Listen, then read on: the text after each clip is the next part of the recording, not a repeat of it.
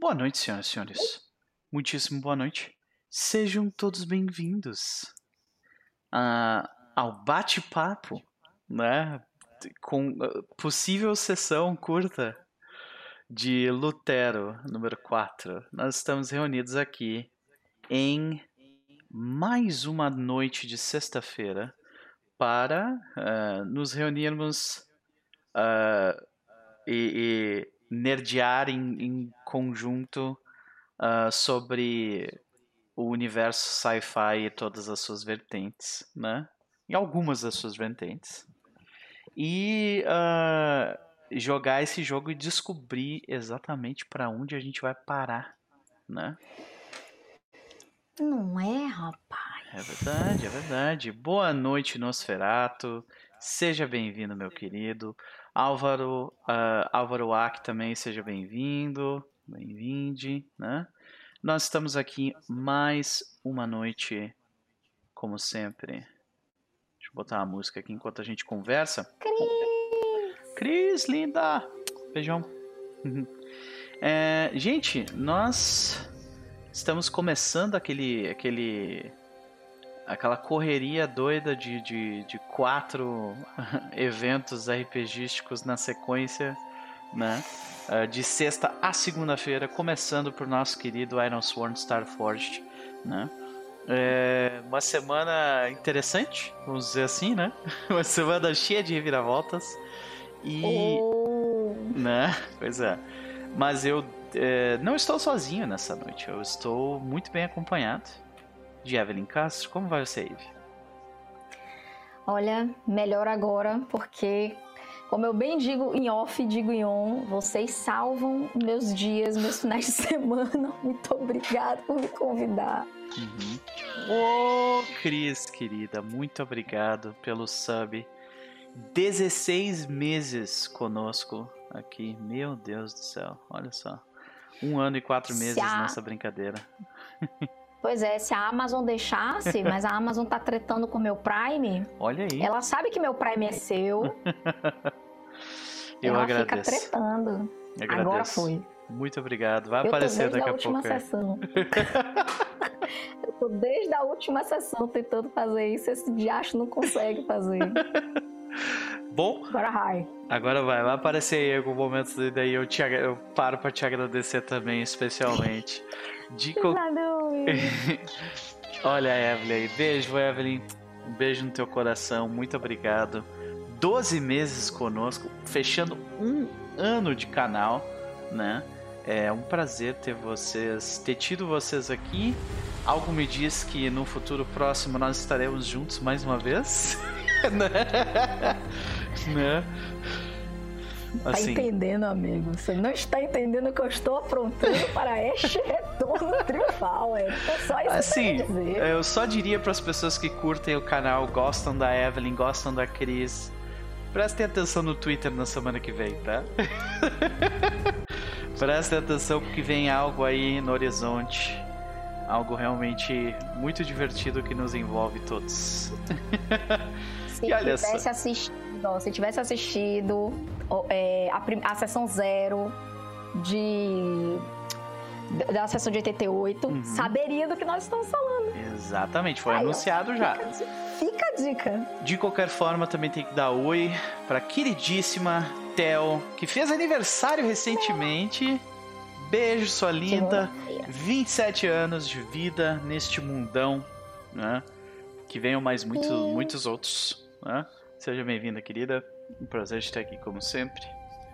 Ah, e nó- como, como eu estava falando, eu definitivamente não estou ah, em má companhia, não. Estou muito bem acompanhado nessa noite de sexta-feira. E nós vamos conversar um pouco hoje, né? Ah, ninguém de nós aqui sabe exatamente como que isso vai acontecer, né? O- mas vou explicar aqui para as pessoas o, o, o porquê que o, o nosso formato natural das coisas vai ser um pouco diferente nesta noite. É, infelizmente a nossa querida Vitória não pôde é, vir no horário né, normal. Talvez ela apareça ainda hoje, mas bem- pouco provável, né? Então, para que a gente não ficasse aí quase né, um mês sem, sem dar as caras com, com o Lutero, a gente resolveu entrar em live para conversar um pouco sobre o que, que a gente está achando do jogo, do sistema, para onde a gente acha que as coisas vão, uh, o que, que gostaria de ver e, e, coisas a mais além disso, né? Até porque também, assim como as, a, a história que a gente está contando aqui nesse jogo mudou muito desde que a gente começou, Uh, e também nós como pessoas mudamos pelas circunstâncias que nos são impostas, né? Desde que o jogo começou. Uh, o sistema também, o sistema que a gente está utilizando também teve drásticas mudanças desde cá até, de, desde que ele saiu até aqui, né? Para quem está acompanhando desde o princípio sabe que a gente estava usando fichas de Iron Sworn, né? Que não eram uh, específicas para a expansão que a gente está utilizando. E mais recentemente saíram as fichas dedicadas ao Starforged que a gente consegue ver aqui né, no, no, no Virtual Tabletop que eu estou usando, que é o Foundry, né? Ah, então a gente vê aqui as coisas pela primeira lindas. vez agora. É, coisa bonita, Nossa, coisa chique. É, exatamente, olha aí. Então, Aqui nós temos. Deixa eu, deixa eu trocar de música um pouco então, que essa aqui tá um pouco. Vou botar uma coisa mais calmaria aqui. Pronto. Pronto. Então, a gente está aqui, né? Uh, essas fichas elas têm diversas novas implementações, né? Para começar, uma coisa que eu achei interessante é que bem em cima do, do, dos atributos, onde tu vê ali Edge, Heart, Iron, Shadow e Wits, tem ali uh, um dos oráculos mais utilizados, né? Que é o de pergunte ao oráculo. É, com, quando algo é muito difícil, doubtful. Quando algo é pouco provável, unlikely. E assim vai indo, né? 50-50, provável e praticamente certo, né? Então é só tu, uh, para fazer a rolagem desse Ask the Oracle, ao invés de tu ir lá na tabela e clicar, tu só clica aqui em cima que já tá em cima, né? Já tá, tipo, bem, bem próximo da gente. Outra coisa que eu gosto. Tem o Pay the Price ali hum, na cara. Pay the Price aqui, ó. Já cliquei. Ele já rola para mim e me diz, ó, you waste resources, né? Por exemplo. E uh, é, tem o Pay the Price no cantinho e aqui em cima tem ATDF, é Action and Theme, né? Ação e tema. E o DF é Descriptor and Focus, que é o descritor e foco. Né? Então, que também são oráculos que a gente usa bastante quando a gente está jogando. Ah, eu vou ação e tema, vamos lá. Eu rolei ação e tema aqui, eu recebi natureza manipulativa, né? manipuladora. Gente. Exato. Então já fica bem bom. De escritor e foco, eu já rolei aqui para exemplificar. O, o, é um, é um, uma zona de batalha Sim. secreta. Não, eu tô, eu tô. É sério, a designer tá aqui, tipo, meu Deus, é. que cores legais! É, eu achei bastante interessante. Tem os impactos do lado da ficha que eu gostei bastante também. Aqui tem os, os uh, as barras de progresso que são uh, específicas do Iron Sworn, né? Que é de Quest, Discovery, Bonds. E o Background Val que a gente faz logo no início, né? É o o Nosferatu diz que tá esperando um vídeo resenha barra ajuda de Iron Sword. Provavelmente vai ser esse aqui, viu, Nosferatu? Que a gente, é, acho que a gente pode é a aproveitar. Noite disso. É, pois é. A gente pode essa aproveitar. Noite disso, por... Porque eu também tô aprendendo, gente. Tipo, nas últimas semanas, o nosso grupo de Iron Sword tá um negócio do tipo, você pisca e tem novidade. É, é. Eu, eu tô precisando me atualizar. Sim. Então, não se preocupe, Nosferatu. Pega na minha mão e vamos. Uhum. Então, uh, os personagens de Iron Sworn, eles são feitos de atributos, que, que a gente vê aqui em cima, né? Edge, Heart, Iron Shadow e Wits. Vamos dizer que o, o Edge é, é, a, é, a, sua agressividade, vamos dizer assim, né? Heart é a sua habilidade de sociabilizar e entender sentimentos. Iron é a sua habilidade de, de uh, combater corpo a corpo e resistir uh, golpes em corpo a corpo. Shadow é, é, é, como você é sorrateiro, né? Ou mentiroso de alguma forma. E Wits é perceptividade, né? Aquela questão de você ser analítica, perceptiva e tudo mais. Outra coisa Meu que eu achei. Tipo de atributo, galera. É, exato. Outra coisa que eu achei interessante é que logo abaixo dos atributos tem ali, ó, menos 4 até mais 4, que são os bônus que a gente pode utilizar no Iron também quando for rolar. Então, digamos que a gente vai fazer uma, a gente vai fazer uma rolagem de uh, Secure and Advantage, tá? Eu, vou, eu, eu quero fazer uma rolagem de Secure and Advantage por causa de um asset meu, eu ganho mais um.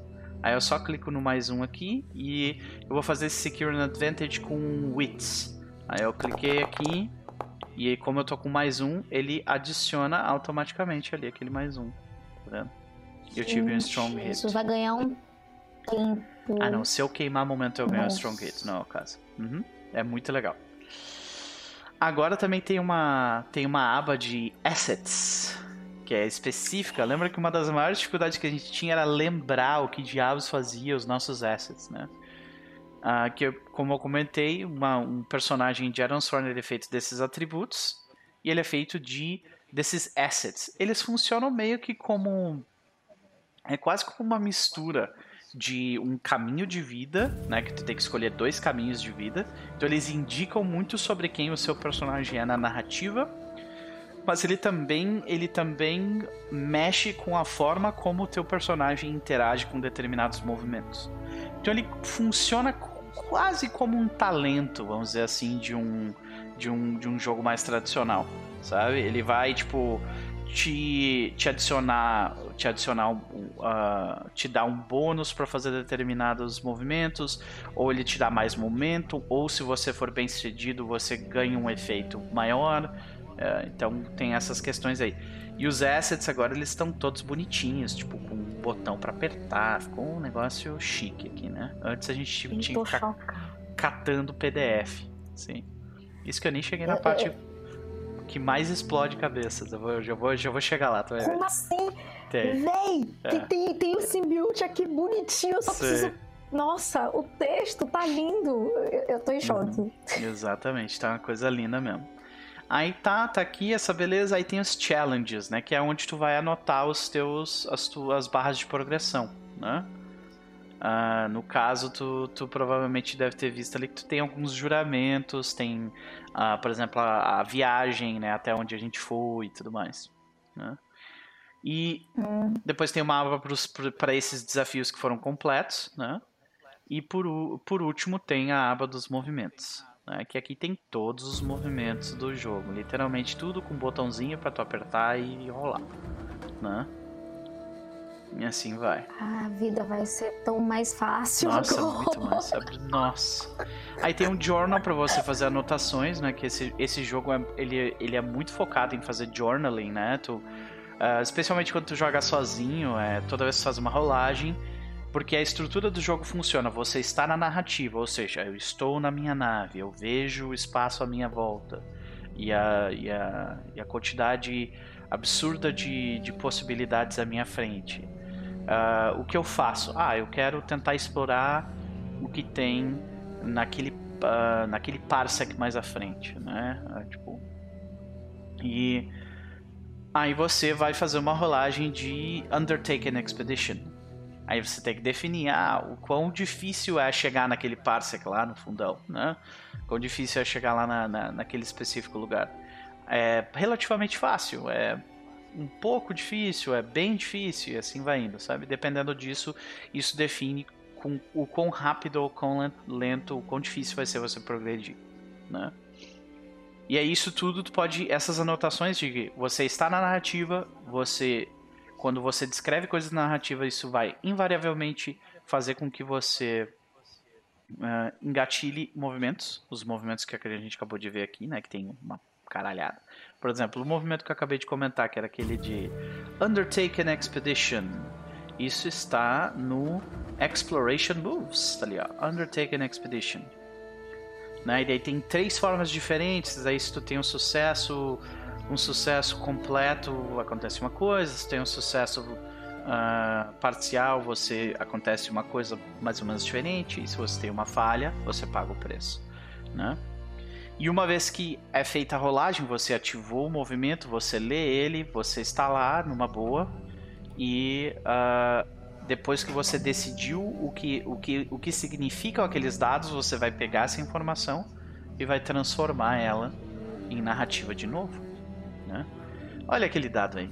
This is the way. Exatamente. Bem-vindo, meu querido. Seja bem-vindo. É. Então, uh, essa, essa, esse jogo de narrativa, mecânica, narrativa, narrativa, sistema, narrativa. Isso é uma coisa que é bem, bem fácil de esquecer, especialmente a última parte, que é voltar para a narrativa, né? E ela é vital, né? Voltar para a narrativa para justamente fazer com que todo mundo que esteja jogando contigo, especialmente no nosso caso, a gente está aqui, né? Num, num, num jogo sem mestre, mas fazer com que todo mundo entenda a cena mais ou menos da mesma forma e consiga desenhar uh, melhor a partir daí, né? Pois é, pois é, é eu, eu ia. Aqui é... é. Eu ia comentar. É incrível. É. Eu ia comentar pra que aquele dado andava meio sumido mesmo. Pode crer, meu velho. Seja bem-vindo. A gente nunca duvidou. Muito obrigado. É, nunca duvidei, Dado. então, uh, a gente tem aqui os movimentos, né? Tudo mais. E uma das partes que eu achei mais interessantes, a segunda parte que eu achei mais interessante, ali tem, tem, uma, tem uma tabela inteira que é de estatísticas. Eu acho que é aqui que a dona Eve. Dona Eve vai. Ela vai poder provar pro mundo que ela é injustiçada pelas, pelas estatísticas. Não, eu olhei, assim, uma coisa que, que eu não sei se a galera que assiste já sabe, mas Star Forged, é, o Iron Sword, ele foi pensado para você jogar sozinho e em co-op. E as rolagens são importantes. E de verdade, saber ter, ter todas as estatísticas de quanto você já rolou, o que você já rolou, ajuda muito a você saber como é que estão as coisas. Então, eu tava olhando, eu tava parada nessa tabela de estatísticas assim, gente. Olha isso, gente. Eu vou tirar prints dessa tabela muitas vezes. Muitas e muitas e muitas vezes. Vocês vão ver meu Twitter focado nisso aqui.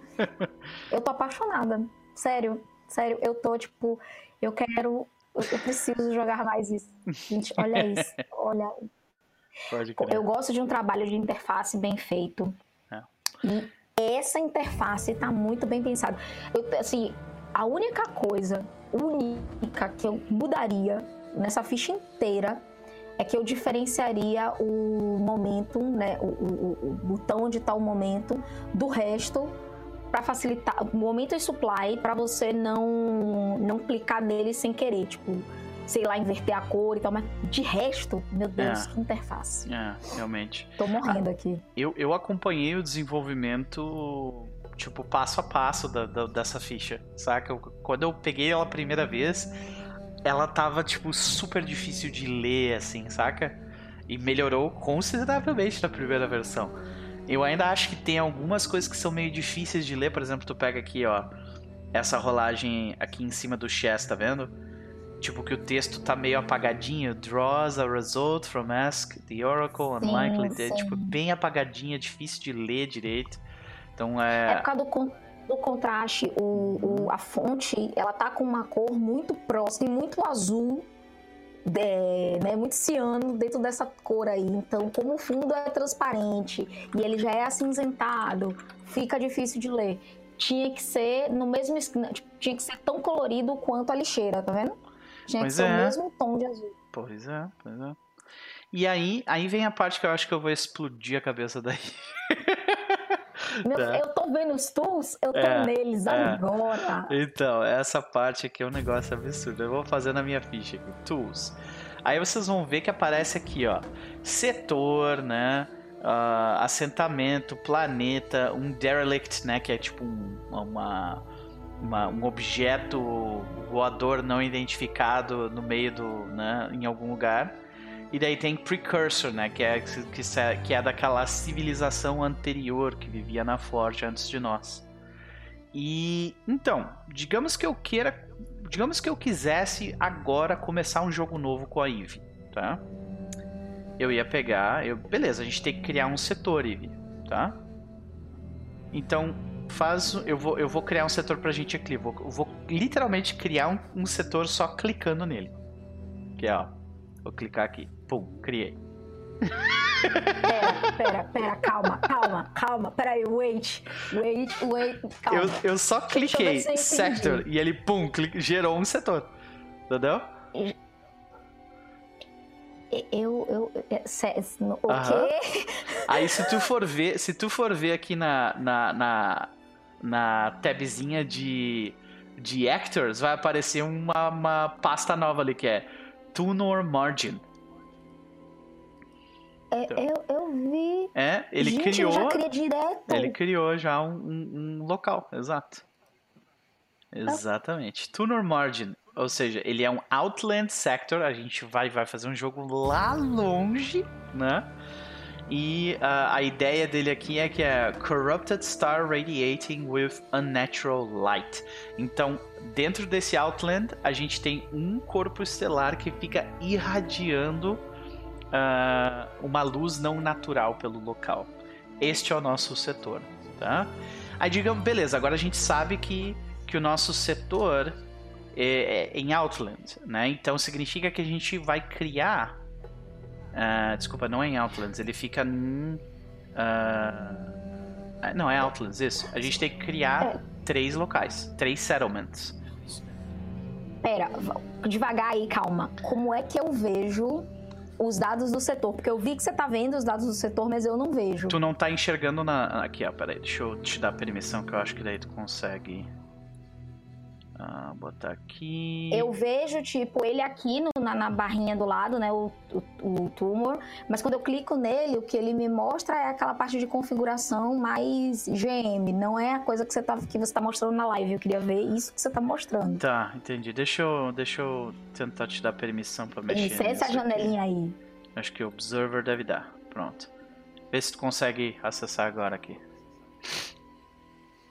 Fica onde isso? Então, tu vai em Actors, tabela de Actors. Aí tem ali Tunor Margin.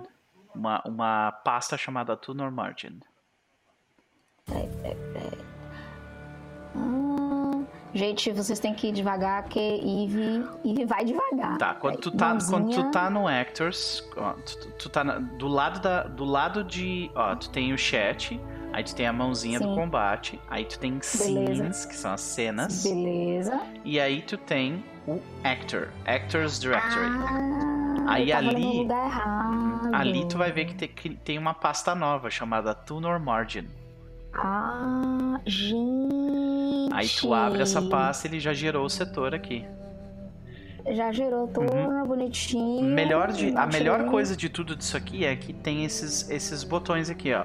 Digamos que, ah, eu, eu, eu vi uma coisa, eu estou explorando esse setor e eu vi algo, um sighting. Eu só clico aqui e ele, ele já adiciona um sighting pra mim. The Reviewed Crystalline Asteroids. Já adicionou aqui na, na parada. Cara, É. isso. Vitória vai ficar doida quando ela ver É isso. absurdo o gente. negócio, sei. sei é, é absurdo mesmo. É Foundry, é Foundry sim, aquele dado. Ah, digamos que eu encontrei um problema, um perigo, um problema, né, um trouble. Aí eu clico aqui, Sector Trouble. Tem- temos uma IA bandida infiltrada, acho. se infiltrando dos sistemas atra- pelo setor. E o que eu achei mais incrível é que ele vai incrementando Ele dentro da, do- da pasta. Então, tipo assim, se depois que a gente, sei lá, passei por esse setor, tipo, cinco é, sessões atrás, se a gente voltar, a gente consegue ver o que aconteceu. Gente, que co... eu, eu, eu, não, eu não tava pronta pra isso, não. Eu concordo com o chat, eu dei tela azul. Asa azul, deu tela azul. É isso mesmo. é verdade. Aí eu preciso, eu preciso gerar três assentamentos, né? Ah, eu vou clicar aqui em três vezes e gerei três assentamentos. Se tu for olhar aqui no mapa, tu vai ver aqui, ó. Gerei o primeiro. Mas você, você apertou no settlement, não Sim, eu foi? cliquei em settlement, exato. Eu gerei um, tá vendo? Aí ele vem aqui, ó. Eu já gerei os três, só que só tá aparecendo um aqui no mapa por algum motivo. Eu gerei o, eu gerei o, o que é um assentamento com uma localização caótica, né? Eu gerei Kepler, um outro lugar aqui, né? Que é. E eu gerei Rust Alpha. Eu gerei três lugares Pois é. aqui. Tá tudo aqui. Por que, que será que.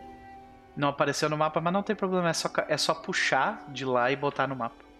tá ligado? Só. Uma das coisas que eu achei mais sensacionais é que ele colocou todos os símbolos, ele, ele, ele iconificou. Então agora você sabe o que é um assentamento, é, tipo, que tá dentro do plane planeta, que tá rodeando o planeta, que tá uhum. fora do de planeta. Gente, olha. Maravilhoso, né? e é isso, A então. Designer tira. Então, é, ficou um negócio realmente bem absurdo. Porém, eu tenho, eu tenho um, um, uma crítica um pouco relacionada a isso. Porque eu me lembro o quão divertido foi gerar, gerar esse, esse setor, tipo, rolagem a rolagem, e meio que, tipo, criando a história enquanto a gente estava fazendo a rolagem, sabe? Eu acho que gerar um setor dessa forma, tu clica e pum, ele aparece, é legal. Mas ele tira um pouco da magia da parada, sabe? assim, 50-50, tá? Se você tá jogando sozinho, só, só você, e que você quer gerar uma partida rápida, uhum. eu achei isso fantástico. Ou você tá com um grupo que tá ainda claudicante e é intimidador. Tipo, uhum. pra mim não foi tanto, porque eu gostei muito de Iron Sworn, eu vi como vocês fizeram o, o setting é, na sua campanha, depois a gente fez na nossa, e aí aqui no, no Starforged para mim foi tipo um passeio. Mas pensa pra pessoa que tá pegando aquilo agora, isso aí é tipo chuchu, porque você vai aprender as regras, tipo, a, aprender a brincadeira brincando. Então isso já corta metade do estresse. Verdade. o livro tá lá, os tabelão estão lá, entendeu? Você senta e faz. É, não me Ele impede. Não é. Justamente, é o que você estava falando. Ele não me impede. Eu posso ir ali, eu posso ir ali na, nas tabelas que estão todas na, todas as tabelas do livro estão aqui já. Então, se, yes! tu, se tu for ali naquela, tem uma aba chama Rollable Tables. Tá vendo ali? Meu Deus, eu tô chorando. eu vou tentar eu mostrar aqui pra galera da live que agora que eu vi que, tipo, não tava pegando direito. Tá Gente, aqui. vocês não têm noção do quanto isso, do quanto isso facilita a vida. Peraí que eu tô é, aquele dado tá perguntando se esse módulo é oficial. Hum, é, sim, ele é oficial, mas ele tá em versão beta. Tá? Que nem o jogo. O jogo ainda tá em exato, versão beta, né, exato. gente? Então, só pra mostrar aqui, ó. Aí tu tem as uh, tabelas, tipo, principais, né? E daí aqui tu vai ter o Ask the Oracle, todas as tabelas. Para você criar um personagem, você tem todas as tabelas aqui. E inclusive tem as tabelas para gerar as verdades do seu universo. Você pode, caso você queira, gerar randomicamente. Né? Aí tem as tabelas dos oráculos, né? Que daí tem ação, anomalia, combate, descritor, foco, história, tema. Aí tem, ah, eu quero gerar um personagem. Tem cinco tabelas para gerar um personagem. Aí tem, eu quero gerar uma criatura, tem três tabelas diferentes só para gerar coisas relacionadas à criatura. Quero gerar um, um, um corpo estelar, uh, um corpo estelar tipo flutuando no ar. Tem literalmente umas 10, mais de 10 tabelas aqui para fazer isso. Uh, quero gerar uma, um, um, quero quero rolar para saber tipo que, qual é o tema desse lugar tem temas de locais. Quero gerar um planeta. Tem tipo 20 tabelas para gerar um planeta. Para você gerar um, um, um, Não um cofre, né? Mas uma cripta dos precursores. Tem aqui também umas 10 tabelas. Assim, Inclusive colocaram já coisas dos precursores que é, quando a gente começou tinha era bem vago uhum. e agora tá mais já tá ganhando corpo. É, eu acho que a, que a experiência padrão do Iron Sworn ela é muito isso, de você, tipo, ir explorar. Uh, explorar esse tipo de coisa, né? Ir atrás dessas tecnologias estranhas. Eu acho que a gente joga Starforged de um jeito um pouquinho diferente, saca? Porque eu tava ouvindo um podcast uh, e eles fazem uh, o podcast gringo, né? Então, é, é, é, gringo jogando RPG já é uma coisa assim bem diferente da, da gente, né? Mas uh, de forma geral, assim, é, dá pra ver que tipo, eles são muito mais focados em explorar coisas novas do que desenvolver o que já, sabe? Brincar no que já foi criado e desenvolver relacionamentos, isso é uma coisa mais rara, assim, sabe? E é engraçado, porque o jogo tem todo um, um, uma coisa de você desenvolver os relacionamentos com os NPCs. Uhum. Eu, eu acho. Eu, eu gostei desse sistema. E, e essa implementação pro Foundry tá incrível. Porque assim, ele te automatiza coisas, mas ele te dá a liberdade de fazer o que você quiser. Yep. E essa é a sensação que eu tenho com esse sistema. Acho que é um dos sistemas que eu me sinto mais livre sendo que tem tabela como quem. Eu tava até falando com um amigo meu, eu tava apresentando o sistema para ele, e ele olhou pra minha cara, você tá falando de um sistema cheio de tabelas e tá falando com o olhinho brilhando, quem é você e o que você fez com ele? Mas é muito bom. Pode crer, pode crer. É um jogo muito lindo, gente, não Sim. tem nem o que discutir. É maravilhoso. Eu amo mesmo.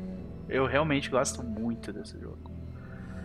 Mas eu tenho Será minhas críticas. Que ele vai minhas críticas também é com algumas coisas em relação a isso. Porque eu sou chato, né? Então. eu não acho que você seja chato, eu acho que você tem um, um, padrão alto. Tipo, minha pergunta é: e aí, ele e Stars with Numbers? Ah, tu quer saber? Caraca, peraí, tá, vamos lá então. Essa pergunta é super capciosa. É porque, sim, é, é, é porque é difícil de eu até começar uh, a, a comparar os dois, porque eu tenho que admitir primeiro que eu tenho uma relação emocional com Stars Without Numbers que eu não tenho com Iron Sworn, sabe?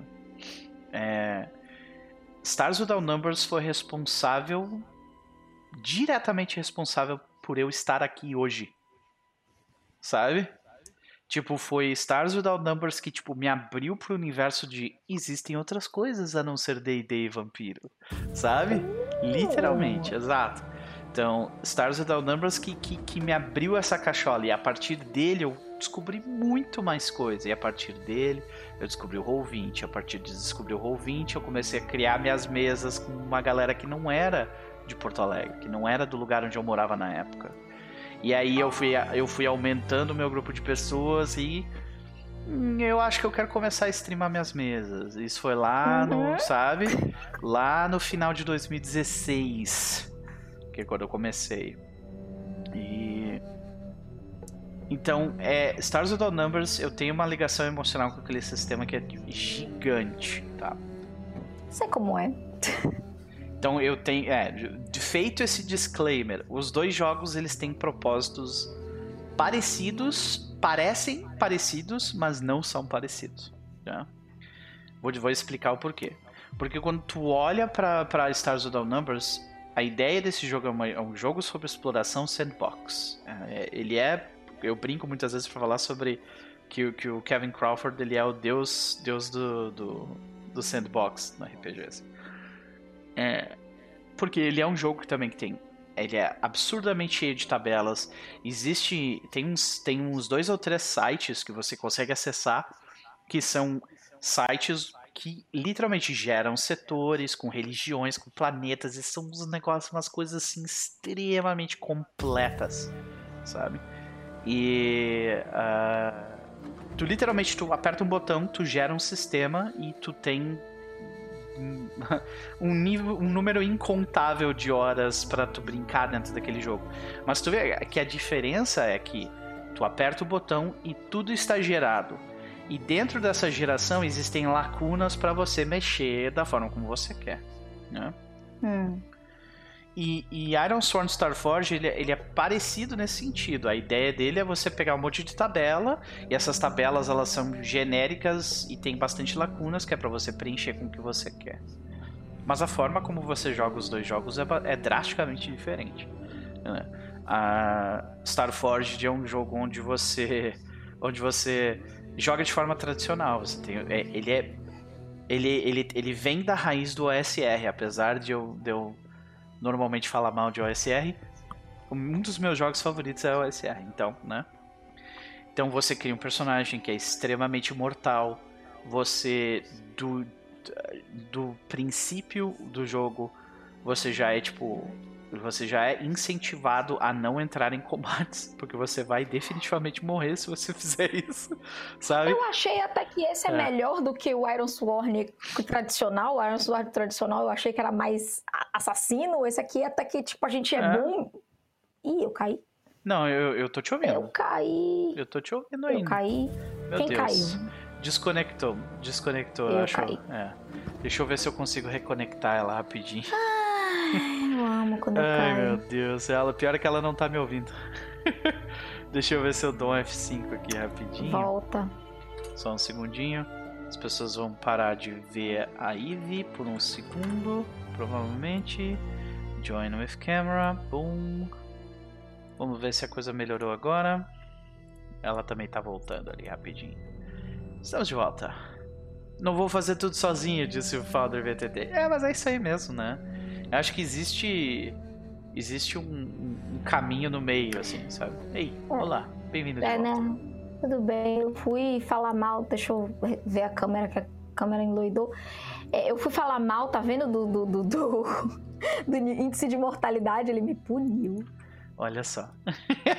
Ele me Ah, puniu. eu, te- eu tenho assim, certeza que não, que não é não é por mal. Bem-vinda de volta. De qualquer forma, como eu tava falando, é, o, o, o Stars Down Numbers ele é, ele é um jogo mais tradicional, né? Ele tem um arcabouço de D20, né? Você vai rolar D20, mais atributo para decidir as coisas. Não são movimentos de PBTA.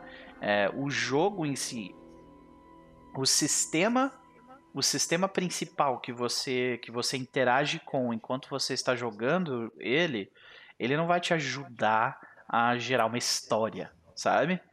Existe para gerar história, para gerar tipo o que tem nesse lugar, existe toda uma outra parte do sistema que normalmente quem interage com isso é só o narrador. Inclusive, o Stars Without Numbers, ele é um jogo que ele criou um minigame pro narrador jogar dentro dele. Exatamente. Ok. É. Ele tem uma, ele tem, tem uma, uma parada chamada Faction Turn, né? Que são os turnos das facções. Porque o jogo de Stars Now Numbers, a ideia é você gera um local onde você vai jogar. Aí você gera umas três ou quatro facções que estão naquele local. Que é mais ou menos a ideia de você tentar, tipo, emular um, um, uh, um futuro ainda capitalista. Né? Então tem essas três ou quatro facções, elas estão, obviamente, uh, lutando para ver quem é que vai tipo consumir mais recursos do lugar e ficar gigantesca, né? E, uh, e uh, os jogadores podem criar uma facção e brigar nessa fazer parte dessa briga de facções, ou eles são influenciados e são impedidos ou são barrados ou coisas assim por essas facções. Então, digamos que tu tá num planeta e nesse, esse, é, esse é um planeta uh, com alta indústria de minério, então certamente vai ter uma facção que que lida com, com, que lida com minério, exato. Então, uh, digamos que nesse local existe também, já que tem bastante minério, certamente deve ter uma organização, uma facção específica dos mineradores, e certamente não faz parte da mesma empresa que, que consome o minério. Então, daí tu, né, uh, aí tu tem uma facção dos mineradores e uma facção do, que, que lida com minério, eles estão em conflito, obviamente, né? E, e daí tu pode. Eu já vi isso. né? Aí tu pode ter uma terceira facção que tá fazendo outra coisa, né? Então, o que acontece? Tu tá ali, tu tá jogando o jogo e a ideia é toda vez que, que é, toda vez que tem uma pausa, um downtime no jogo, uh, que vai se passar tipo um, algo próximo de um mês, tu faz um faction turn, né? E aí Isso... é o mestre jogando com ele mesmo? É o mestre, é, que, exatamente, ele joga com ele mesmo. Ele, ele, ele pega, coloca, coloca as facções ali, tem, tem uma série de especificações. Que tipo de facção é essa? Ela é uma facção de, de acúmulo de riquezas? É uma facção de guerrilha? Ou é uma facção de, de cunning, né? Que eles chamam, que é tipo uma facção de esperteza, uma coisa mais. Então, tipo, tem tipos de facção, elas têm poderes diferentes, elas têm recursos diferentes, elas brigam umas com as outras nesse campo. Então, basicamente, tu, uh, elas têm objetivos e quando elas atingem, atingem esses objetivos, elas ganham experiência. Quando elas ganham essa experiência, elas aumentam o, o, o, a influência delas.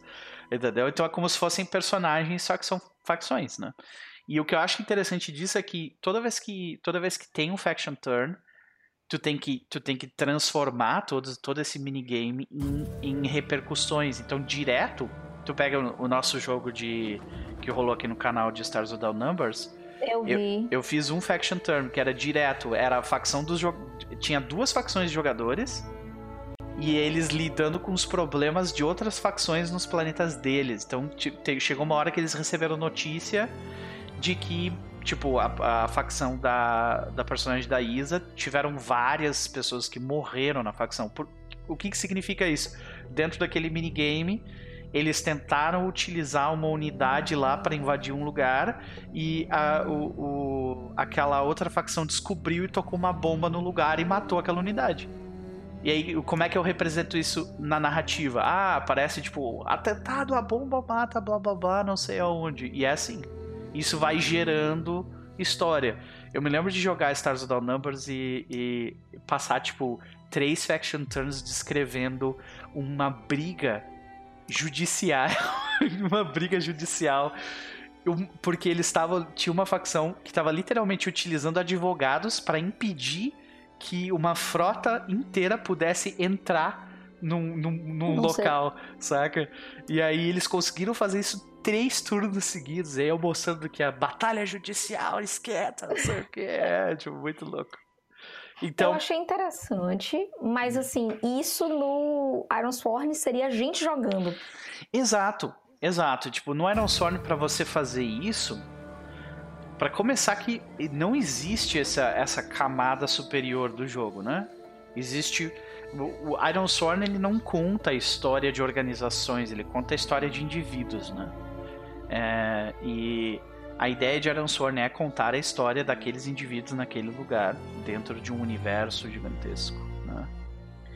Então, e outra coisa é que muitas vezes é, muitas vezes, tipo, em, em Stars Without Numbers, o jogo também pode ser sobre aqueles indivíduos especificamente. Pode ser também, mas tem todo esse outro lado que você pode é, utilizar, sabe?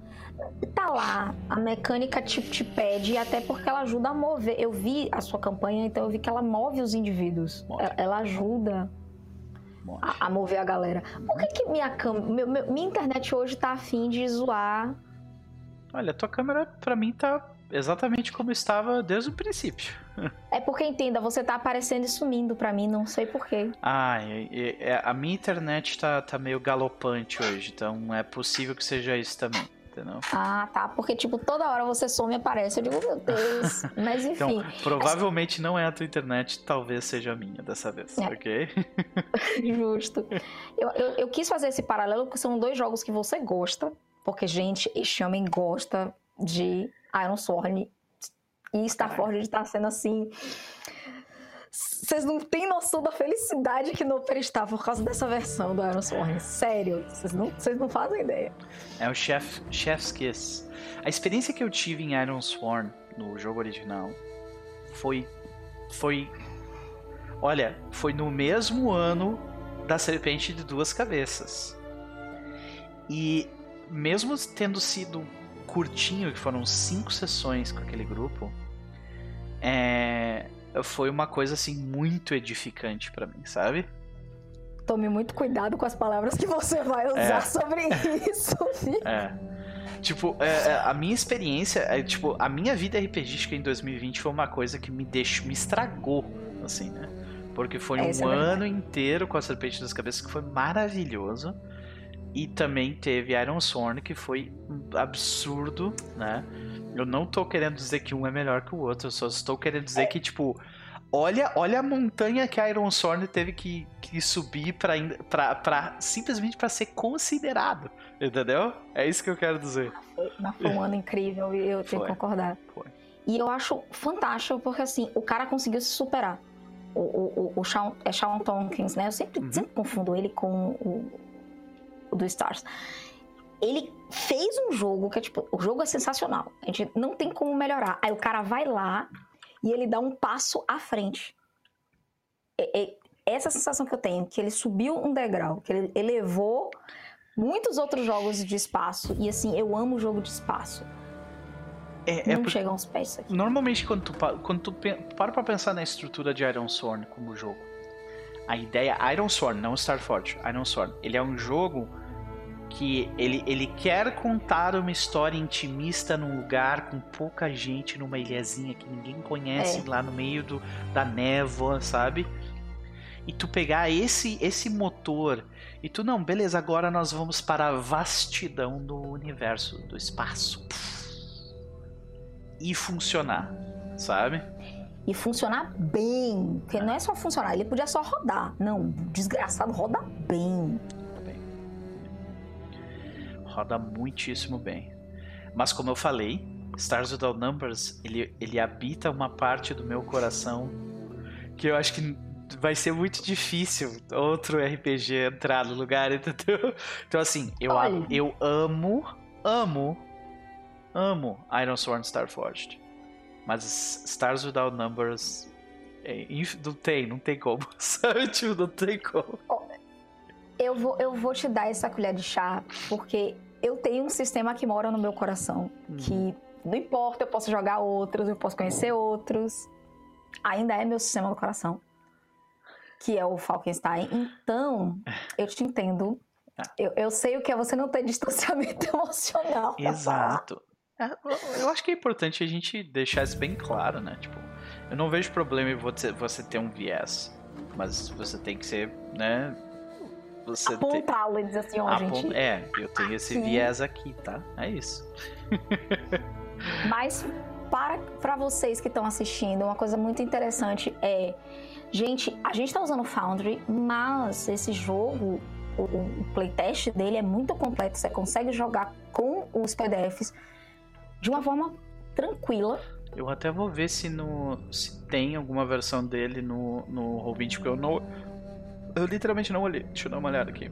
Enquanto a gente fala, continua. Oi, Matheus! E aí, Matheus? E, e assim, eu sou uma pessoa que não sou muito amiga de sistemas que. É, muito fechados em, em, em, em, rolagem de tabela. Quem me conhece sabe que eu, eu prefiro coisas mais abertas. Eu gosto do. do, do aquilo que você teve de, de, de, explodir a mente, eu tive duas vezes na vida. A primeira foi com o Castelo Falkenstein, que me mostrou que, tipo, existia vida além de vampiro e. e DD. E depois, quando eu achava que, tipo, não, já tinha. Minha cabeça já tinha sido explodida, aí veio o Monster Hearts, né? O, o, o Apocalypse Engine, que, tipo, pegou minha cabeça e fez assim, rachou em vários pedacinhos.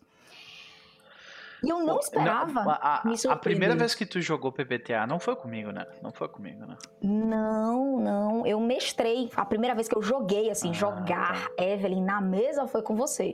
Que foi o Apocalypse World que a gente jogou. É. Uhum.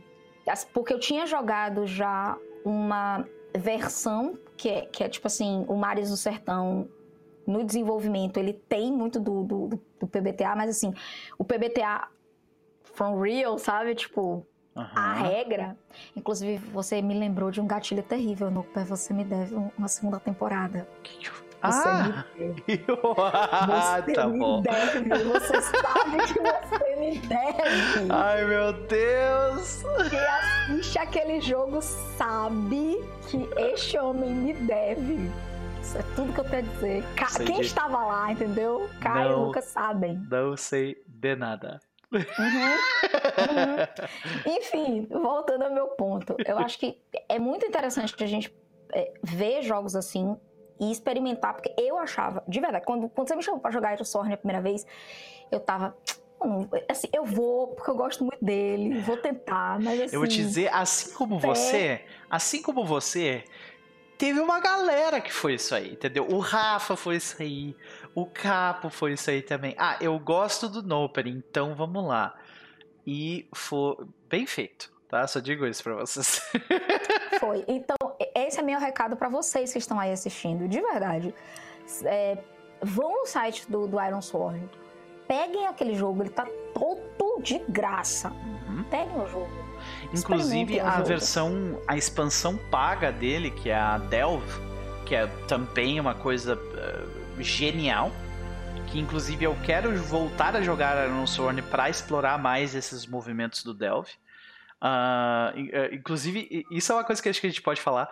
Quando a gente estava ali terminando o nosso jogo de Iron Sword, é, a plot que o, que o Baltazar levantou, que ele levantou o coração da, da, da, da Quimera. Eu não estou te ouvindo. Será Ai, que eu Deus. caí de novo?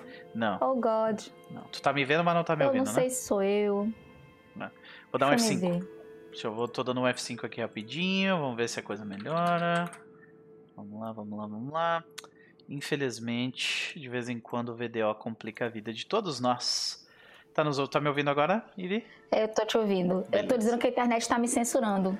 Tudo bem, é, eu consegui resolver rapidinho aqui. De qualquer forma, é, como eu tava falando, é, no final quando o Baltazar, tipo, levanta o coração da Quimera e ele começa a falar sobre os horrores que tem embaixo daquela montanha gélida e tudo mais. Porque a minha ideia naquela, naquela hora era fazer. Eh, mostrar que, tipo, olha, essa quimera que a gente matou era um construto. Alguém fez isso aqui. E esse alguém tá lá embaixo daquela montanha, sabe? Porque é tipo, eu quis plantar uma ideia de, tipo, hum, quem sabe eu volte a jogar isso, né? É, quem sabe no Delve. É, exato. E daí, tipo, eu queria muito explorar esse, isso no Delve para ver, porque é, cara, é, o Delve, como eu tava falando, ele também muitas vezes fica de graça. Porque tem um, tem um site. Tem um site que funciona da seguinte forma, que é o itch.io. itch.io. É muito bom é muito esse bom. site, é maravilhoso. Se vocês querem descobrir jogos novos, galera, uhum. é ó. Então, nesse site o que acontece? Toda vez que alguém vai lá e compra uma cópia do Delve, duas cópias que eles chamam cópias da comunidade ficam disponíveis para download gratuito nesse, nesse site do itch.io. Então é, é, muito bom, tipo, porque tem uma galera que obviamente gosta de comprar e tudo mais, é colecionador, aquela coisa, e tu tá de alguma forma ajudando as pessoas, né? Exato. A, a outras pessoa, pessoas. Olha o colecionador aqui, ó. Uhum. Olha o colecionador aqui. É, eu, por exemplo, eu uh, consegui a minha cópia de Delve desse, desse jeito. Alguém comprou e eu fui lá e uh, peguei uma versão, uma cópia da comunidade né? E, e assim, nós... deixa eu ver é, se eu acho o site. Eles fazem muitas coisas legais, tipo, é, visando a comunidade, principalmente quem não tem acesso a comprar, porque o dólar tá pela hora da morte. Então tem muito jogo legal, gente, de, de graça. Sério, muito. Uhum, muito mesmo. Eu peguei uh, jogos de Forged by the Dark, vários também no itch.io. Ah, mas eu queria mostrar ah. que esse aqui é o site do Iron Sworn, né? E... Maravilhoso. Uhum. Aí quando tu vai aqui em downloads, você vai encontrar o que, que tem de graça. O livro completo de 270 páginas de graça, uh, livro de referência, os movimentos, as cartas, tudo isso aqui tá de graça, né? Mapa. Beleza, aí tem o Delve, né?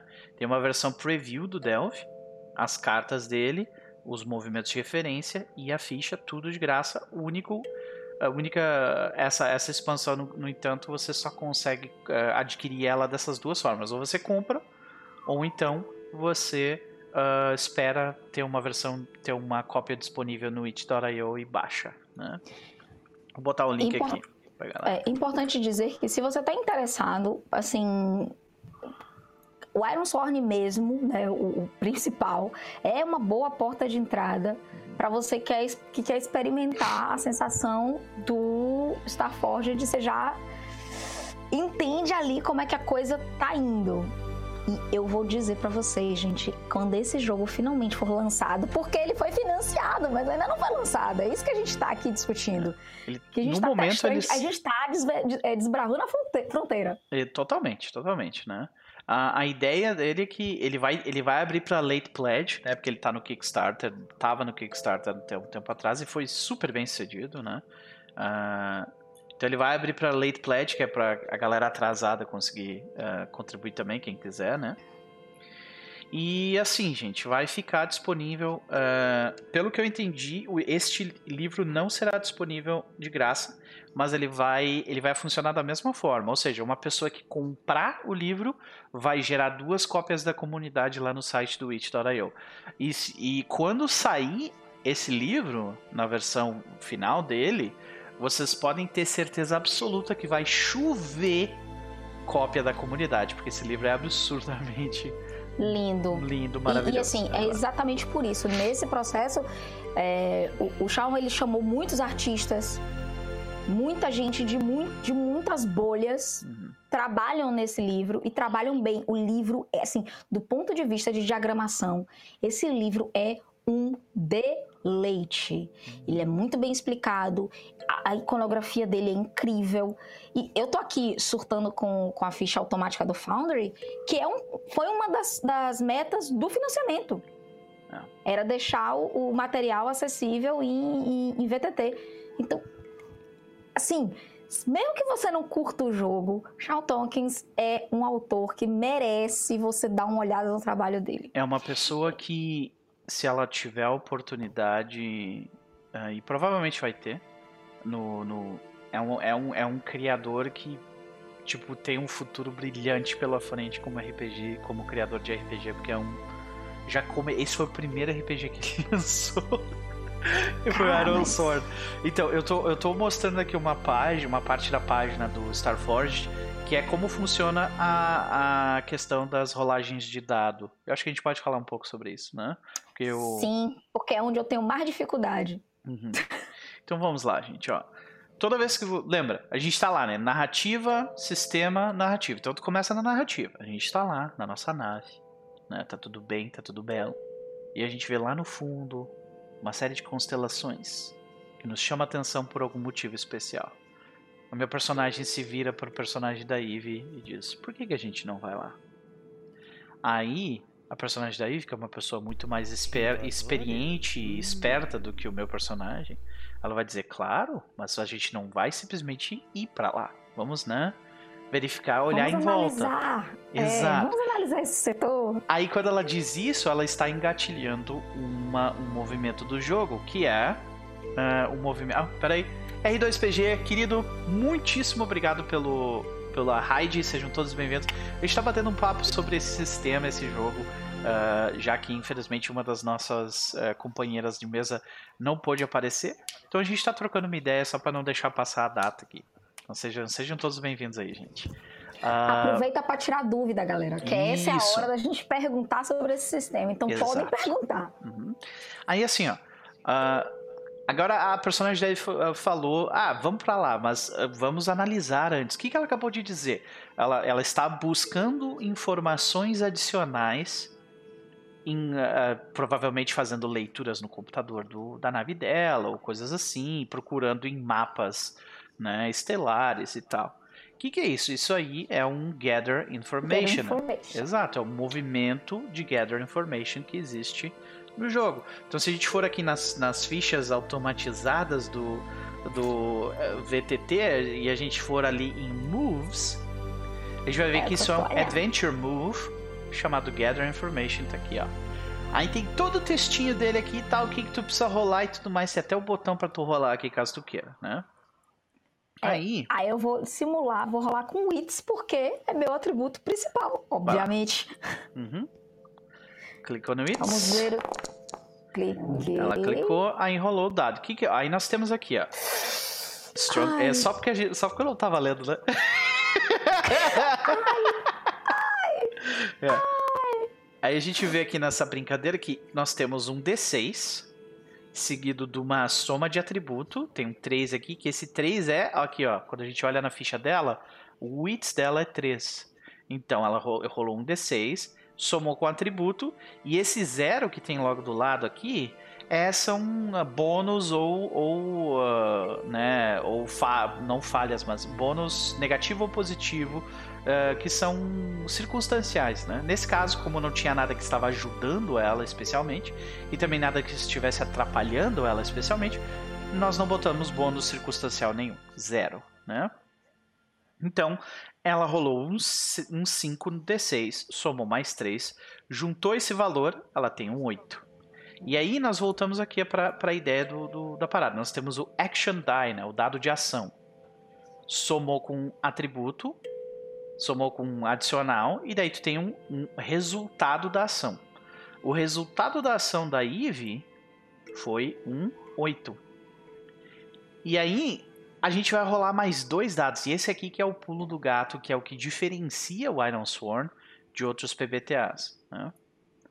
Que a gente, além de fazer essa rolagem aqui do, do para conseguir o resultado da ação, a gente também rola dois dados de desafio, que são dois D10. Tá? Então, olhando aqui de novo para a rolagem da Eve, nós temos um 4 no primeiro D10 e um 3 no segundo D10. E esses dois dados de desafio são comparados com o resultado, o resultado da ação da Eve. O que, que acontece nesse caso? Como o resultado 8 é maior do que os dois dados de, de desafio, isso significa que ela teve um strong hit. Por isso que tem esse, esse, esse desenho aqui com dois vizinhos, que significa que você venceu os dois D10. Né? Quando você tem um Vzinho e um X, né? Significa que você venceu um dos dois D10. Aí você tem um que ele chama de weak hit, né? Que seria tipo um sucesso parcial. E quando você sucesso não. doído, é? Isso, exato. Dói mesmo. e por último, nós temos. Quando você não vence nenhum dos dois D10, você tem uma falha. Ai. E aí, voltando ali para a ficha da Eve, a gente vai ver que, ó, aqui já está escrito o que, que acontece. Ó. Com o Strong Hit, você descobre algo que te ajuda e algo que é específico e que te ajude no caminho e você deve, uh, você deve seguir a, a, ação que faça com que uh, você marque progresso e siga adiante. Aí ele fala, ele sempre vai falar envision, né, que visualize, visualize o que você aprende e receba dois de momentum. Né? Momentum é uma outra parada que também interfere com essas rolagens de dados. Né? Aí no, no Wiki Hit ele vai te dizer o que acontece. Como a gente teve um Strong Hit, Significa que a Eve hum, ela, ela, descobre algo extremamente útil e, uh, uh, e que está no caminho dela e marca progresso, né? Uh, no, em algo que ela quer. Aí, aí nós temos duas opções no jogo, que é se alguém da mesa tiver uma ideia clara do que, que é isso, essa pessoa pode simplesmente dizer: eu encontro um computador com um banco de dados. E dentro, no computador eu encontro um banco de dados que fala sobre a constelação que está lá mais na frente. E ela nos dá uh, coordenadas que a gente pode utilizar para fazer o salto. É isso. Beleza. Então a gente pega. Essa... Lembrando, a gente foi narrativa, engatilhou o movimento. Uhum. Sistema, a gente rolou o movimento, volta para narrativa. Exatamente. Isso é lindo. É. Uhum. Então, uh, é assim que o jogo ocorre com, quando a gente não tem um narrador, né? Normalmente essa parte de estar na narrativa, pedir para você rolar e voltar para a narrativa é algo que o, que o narrador fica, fica, fica tipo organizando, né? Enquanto você está jogando. Aqui é nós mesmos como jogadores que fazemos. E existe um segundo caminho, é tipo assim, cara, eu não tenho a menor ideia do que, que pode ser que eu encontro aqui que, que eu faço, Ivy? Aí a gente chora no oráculo. Exato. A gente pede ajuda pra lá. E, gente, olha, eu sou a pessoa mais chata do mundo pra tabela. Mas o oráculo desse negócio é, é, é, é tipo, é bruxaria. É. é. tudo que eu tô dizendo a vocês. Então, Ele eu... funciona de um jeito mágico. Uhum. Eu descubro algo e esse algo tem uma descrição e tem uma, um foco. Então talvez eu possa rolar no descritor e foco. Posso rolar aqui? Uhum. Pode, até porque isso é uma coisa legal de dizer. A gente gosta de ceder é, parte da narrativa para o outro. Então, uhum. eu fiz os testes, é legal que no pé jogue para a gente ver o que, que aconteceu. Então, hum. o que a Eve descobre é alguma espécie de uh, perigo relacionado a algo mecânico. Então, enquanto ela estava verificando os, o banco, ó, de novo, estávamos na narrativa. Eu, ah, eu quero descobrir o que, que tem lá. Acionei o jogo, cliquei no, nas duas tabelas, né? E agora eu volto para a narrativa, que é, hum, enquanto a gente estava analisando esses bancos de dados do computador, uh, o RIA verifica que ali, naquele cluster né, naquele, naquele aglomerado de, de corpos estelares, uh, existem sinais, uh, sinais de pings, né, sinais de identificação de, computadorizada, e elas parecem estar sumindo. Ou seja, como se alguém estivesse apagando elas enquanto a gente está vendo, sabe? Ou seja, pode ser um ato deliberado ou uma questão das energias do sistema. Exato. E aí a narrativa avança, gente. É, é, assim. Um Diz... propõe, o outro soma. Uhum. Sim e. Né? Isso. Clássico. Sim. E, e aí assim a gente vai, beleza, ok. Então agora que a gente já adquiriu essa, informação, a gente ganha aquele mais dois de momento lá. Como a Eve já tá com o personagem dela, já tá com 10 de momento, então ela tá tranquila. Aí a gente segue adiante para fazer a rolagem. Ok, vamos descobrir o que, que tem lá e para isso a gente tem que viajar para lá. Então vamos fazer, uh, vamos ativar o nosso, nosso motor Eidolon e partiremos para lá. E aí o que, que eu acabei de fazer? Uh, eu, eu, eu, eu disse a minha intenção, então eu, eu tenho que falar na narrativa. O Ria, então ele, ele olha para Elegbara, para elas, e diz: Eu vou ativar os motores, então se prepare para uh, para fazer o curso gravitacional. E aí eu vou fazer a rolagem aqui de, por exemplo, de. Uh, nesse caso, eu vou fazer uma Exploration Move, que é Undertake an Expedition. E eu vou fazer isso com Edge.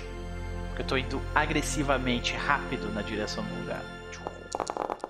Talvez tenha algo importante lá. Strong hit, claro, porque né, não tá valendo aí. Porque, né, é claro, óbvio, óbvio que ele vai fazer. Ele vai fazer isso pra, pra galera achar, pô, é fácil fazer é, strong hit nesse sistema. Não. Não, não é.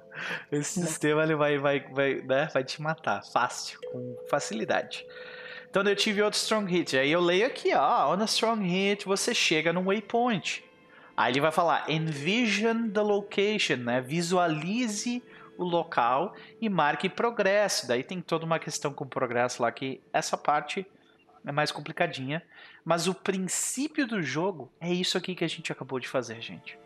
É narrativa, rola um D6, soma com atributo, compara com 2D10 interpreta as informações do jogo e transforma em narrativa e segue adiante. É isso o jogo.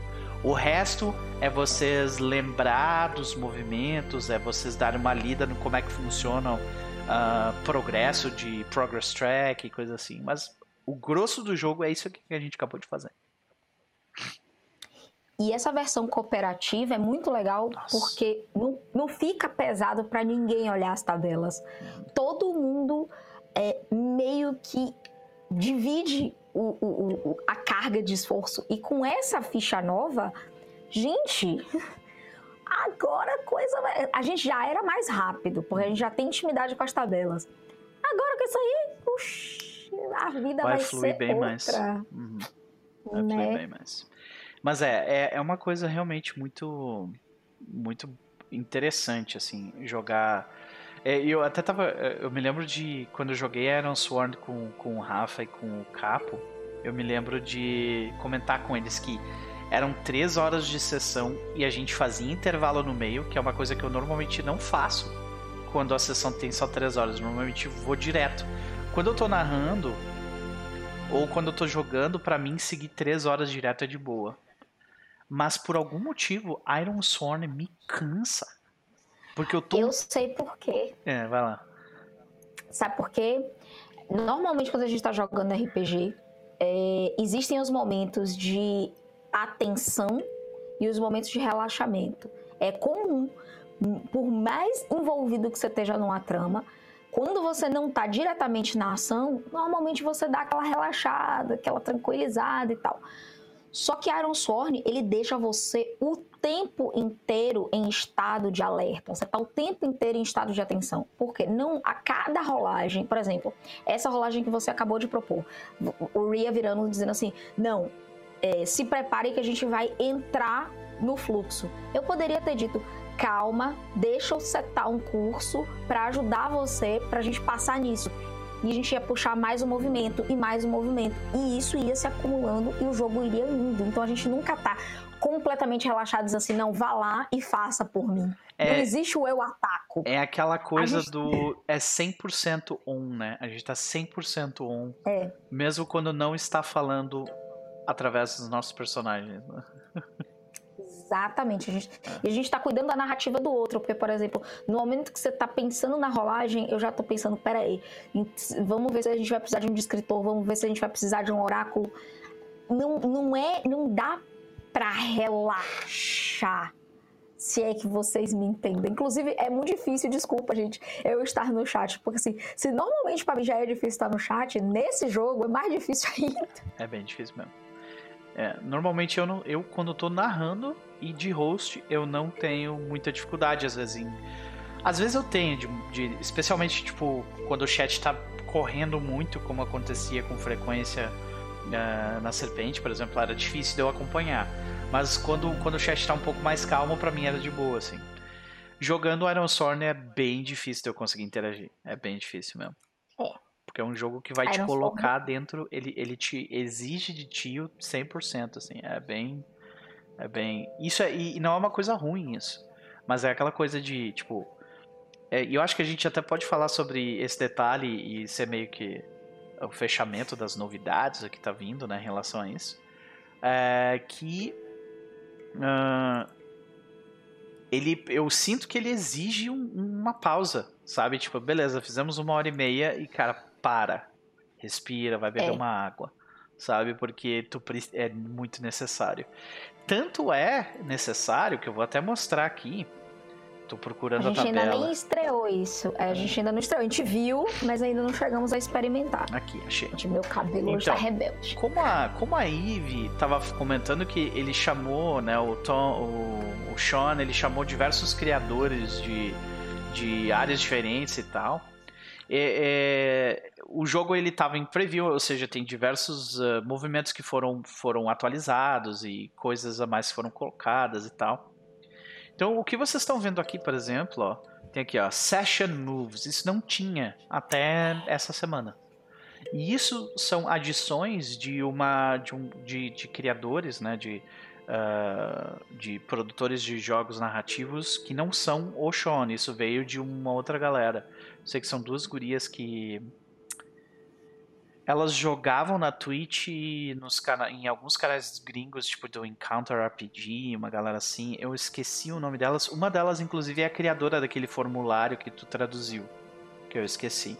Sim, eu, esqueci eu sei quem dela. é. Ela trabalha muito com Numenera. A mulher Isso. é um monstro é. de tão... Sério, gente, o trabalho dessa mulher é muito, muito bom. Acompanhem. É. E aí aqui a gente tem ó, Uh, uma coisa que eu achei bem interessante, esses movimentos todos aqui são novos, não tinha. Então, hoje seria um dia que a gente ia usar pela primeira vez, né? Que é começar uma sessão, né? Nós temos aqui o... Deixa eu aumentar um Ele pouco. já tá na ficha, inclusive eu queria... Não, não tá na ficha ainda. Então nós temos aqui, ó, beginner session, né? Começar uma sessão. Aí é interessante porque ele, ele define. Isso é uma coisa que, por exemplo, o Chess comentou que às vezes ele sentia que ele, ele precisava de um direcionamento. Sabe? Eu e tu, Ive, eu, tu, a, o Rafa, que já jogaram na Sorn, a gente não precisa de muito direcionamento, assim, a gente consegue nos, se achar com mais facilidade, porque a gente jogou Iron Sorn. Mas uh, o Chess foi um cara que, porra, eu, eu né, poderia pelo menos me indicar um lugar para ir, sabe? E eu acho que isso ajuda bastante. Comece uma sessão, daí ele indica que, tipo, tópicos que você quer deixar fora de alcance. Foda.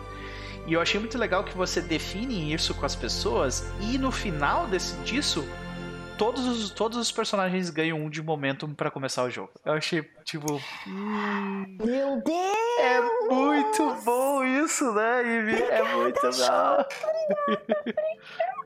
Todo isso mundo é uma... ganha. De deixa eu botar meu, meu, meu set flag aqui, que é o seguinte. É...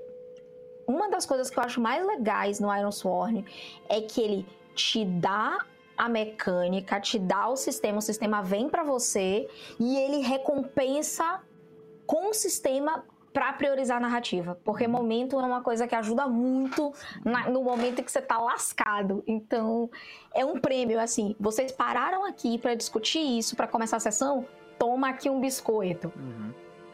É, esse set the flag também é muito bom, que é quando você identifica um conteúdo ou, ou uh, uh, que você ou outro jogador não quer que seja incluído, não quer que seja visualizado em detalhe ou de outra forma uh, precise, uh, precise ser cuidadoso, né? Quando, quando lidado, quando for incluído no jogo, este conteúdo agora está flagged, ele está marcado, né? Então, o que significa isso? Significa que ele já te dá logo depois uma sequência, que é se alguém não estiver ok com isso, change your fate. É o movimento do jogo. Tipo, não tem problema.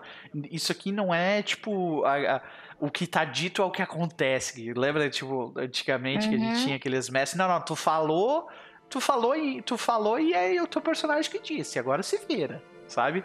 Ah, tu, tu, tu te confundiu, te fode aí, sabe? Tipo, não, não tem isso. Então tá aqui, ó.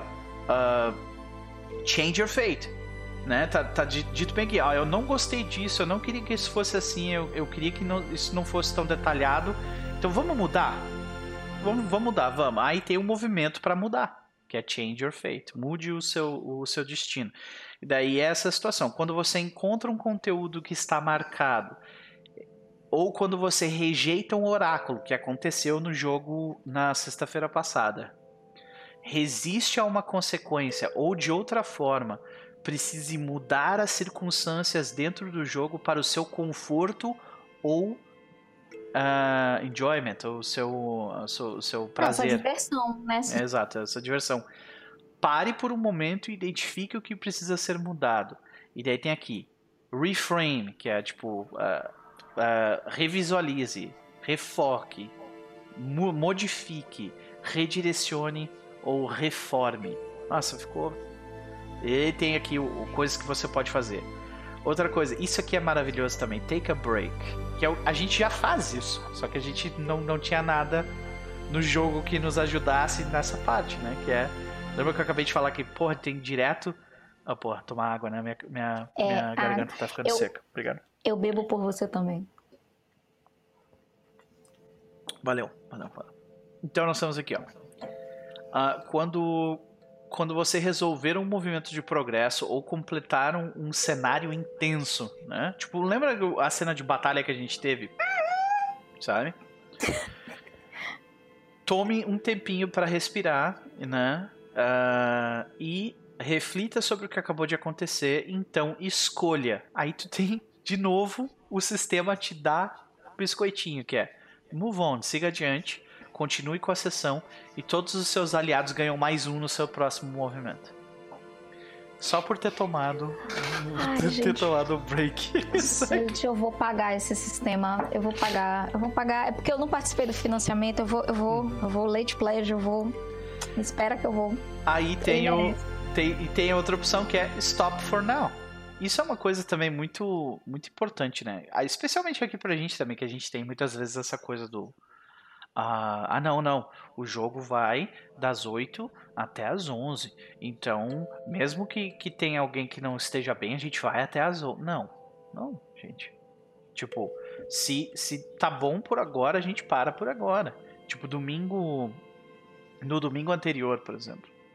Onde a gente teve uma situação uh, que o, o, o X ele estava ali fazendo o monólogo dele. Ele recebeu uma ligação de uma coisa que era extremamente complicada. Ele, obviamente, não, não podia seguir adiante. E a gente parou a sessão ali. Porque não tinha nem clima para continuar, saca? E tá tudo bem. então, aí nós temos o, o End the Session, que é justamente para isso. E eu acho que esse End the Session vai nos ajudar muito. Que eu vejo. Isso é isso eu acho que é, é, é não, não, não, sei se é necessariamente um problema, mas é uma característica do Iron Sworn, que a progressão de XP dele é bem lenta. Ou ao menos a, a, da forma como a gente joga. Ela é bem devagar, sabe? E eu acho que isso. Eu... Vai lá. É porque eu não sinto, tipo. Eu me divirto tanto com o sistema em si, porque tem jogos em que o XP ele é muito importante. Uhum. Para mim é muito mais importante completar é, a minha cenoura, né? Sabe aquela coisa do, do, de você botar a cenoura na frente do cavalo? A minha cenoura nesse jogo é muito mais completar o, os progressos do que pensar em, em, outro tipo de evolução, sabe? Tipo, eu Sim. quero completar, a, eu quero completar a jornada. Mas isso, então... isso inclusive te ajuda nisso aí também, que é, hum... ó, nós estamos ali end the session, né? Quando termina uma, uma sessão. Quando um, quando você termina uma sessão significativa ou um capítulo de jogo, né? Reflita sobre os eventos do jogo e identifique qualquer oportunidade perdida para marcar progresso. Uhum. Isso é uma coisa que a gente, olha, a gente perdeu várias oportunidades para marcar progresso, uh. sabe? Então, quando uh, se você uh, se você se você fortaleceu as suas ligações com uma conexão, aí tem ali develop your relationship, que é uma rolagem, né? A gente pode até chegar aqui na ficha para dar uma olhada como é que ela funciona. Pera aí, ó que é uma coisa que eu quero fazer com a Elegbara e com a, a, é, eu quero fazer Yaga. Com certeza. Sabe? Nós vamos aqui no Moves e aí nós temos con, con, é, Connection. Eu quero fazer com a Valkyria e aí. quero fazer com com Ria. Uhum. Ó, nós temos aqui, ó, quando você reforça o seu relacionamento com uma conexão fazendo as seguintes coisas. Aí tem uma lista de coisas que você pode fazer. Isso a gente nunca parou para olhar tá ligado? E é, é, bom que isso esteja no final da sessão, porque senão a gente nunca ia olhar isso, saca? Uhum. É. E aí tem ali, ó. Isso aqui agora. Uhum. Se você se você teve progresso na sua quest, então não necessariamente significa que foi necessário que a nave, por exemplo, vou dar um exemplo no nosso caso não é não necessariamente progresso não significa necessariamente que a nave se moveu do ponto A ao ponto B na nossa quest. Progresso pode significar, por exemplo, a gente ter conseguido todas aquelas informações que a Yaga nos deu. Sim. Aquilo a gente devia ter marcado progresso, mas a gente não marcou. Entendeu? então é tipo. E, e, esse, esse movimento de fim de sessão, ele nos aponta de novo, é o direcionamento que o Chess pediu, saca? Ele nos aponta é para essa direção. É o sistema nos dando sistema e narrativa. Exatamente. É o direcionamento que o, que o Chess pediu. E aí no finalzinho tem de novo, mais uma vez, o cookie, né? Que a gente ganha, que é... Uh, se há uma conexão, uh, quest ou situação que você gostaria de dar foco na sua próxima sessão, Uh, escreva sobre isso, ou seja, o jogo tá pedindo pra tu escrever, saca? E no final, ganho de momento. Tá falando com quem? Tá falando com quem? Isso, elas escreveram pra mim. Elas escreveram Sim. isso aí pra mim. Então, nós, só esses, esses quatro, cinco movimentos novos aqui, eu acho que já adicionaram tanto pro jogo. Que é um negócio maravilhoso, maravilhoso. Eu, eu tô. Sean, eu sei que tu provavelmente nunca vai ver isso, mas se um dia tu ver, cara, olha, você trouxe uma coisa para esse universo que é muito, muito bonita. Muito obrigado. E o que eu acho, o que eu acho mais incrível é o que esse jogo está fazendo reflete em outros jogos, porque faz a gente pensar sobre outros sistemas, sobre, poxa, por que, que a gente não tem esses fins de sessão? Que não é difícil de você pensar isso em outros, em outros jogos. É. Dá para você dar cookies, tipo, aquele pontinho maravilhoso, né? Aquele pontinho do, do Pathfinder, aquele uhum. pontinho é, no, no Day quinta edição, podiam estar lá nos fins de sessão também. Eu acho que esse é um, é um grande poder dos PBTAs, né? É como eles influenciam uns aos outros, né? Sim. Tipo, porque esses movimentos de fim de sessão são coisas que parecem óbvias pra, tipo, se tu pegar um, um, um PBTA tipo Masks, ou tu pegar City of Mist que tem, sabe? Tinha uma coisa padrão para esses jogos. Mas como o Sean, ele, ele, o, o, o Sean ele vem de uma, de uma escola um pouco diferente de game design, para ele esse tipo de coisa é meio diferente, é, parece que não, né, não, não passa pela cabeça do cara. Não, o que eu acho mais legal é que ele como eu disse antes, ele junta. Ele é um game designer muito brilhante e ele é humilde o suficiente para sentar com outras vertentes e dizer assim: vamos construir um troço junto? Então é gostoso, porque assim, é, o movimento de segurança mesmo, set a flag, que a gente já vê em outros, outros Powered by Apocalypse. É um assunto que está sendo muito discutido, foi discutido em Numenera. E a gente também discutido no Vampiro, mas, né, mas de viés. Tu nota como é diferente, né? É tipo, é sempre Sim. uma discussão que não faz parte do durante do jogo. É sempre uma discussão de antes do jogo. Ele põe, né? Eles puseram esse sistema e puseram de uma forma brilhante. Como eu disse, dá o biscoito, tá lá o ah. biscoitinho para você, para te incentivar a fazer. Eu tô apaixonada. Eu, eu sou suspeita, eu sou suspeita. Pois é, pois é. Então, Mas a gente vai ter recomendação hoje à noite? Recomendado. Então, pois é, né? Eu esqueci de te perguntar o que, tu anda lendo, vendo ou ouvindo que tu gostaria de dividir, com a gente. Então, então eu tenho recomendações, gente. Eu tenho muitas recomendações. Principalmente por causa desse jogo. Uh. É, primeiro, eu quero voltar a recomendar a trilogia que acabou de sair num volume único, chamada Binti, da Intrínseca, de uma autora é, nigeriana, se não me falha a memória. Mas assim, é uma mulher negra, ela escreve de um ponto de vista afrofuturista, uhum. afrocentrista, e eu tenho algumas críticas à forma de narrativa. Eu fui conferir, inclusive, em inglês para ver se não tinha sido uma questão de tradução. Não, é, é o estilo de, de narrativa mesmo. É, ele é um texto para jovens adultos, então não espere descrições muito complexas, ao contrário, o, o, texto é muito vamos, vamos, vamos, vamos, vamos, vamos, vamos, às vezes você fica sem respirar. Imediatista. Eu não diria imediatista, eu diria que tem capítulo que você torce e, e, e jorra sangue. Nossa.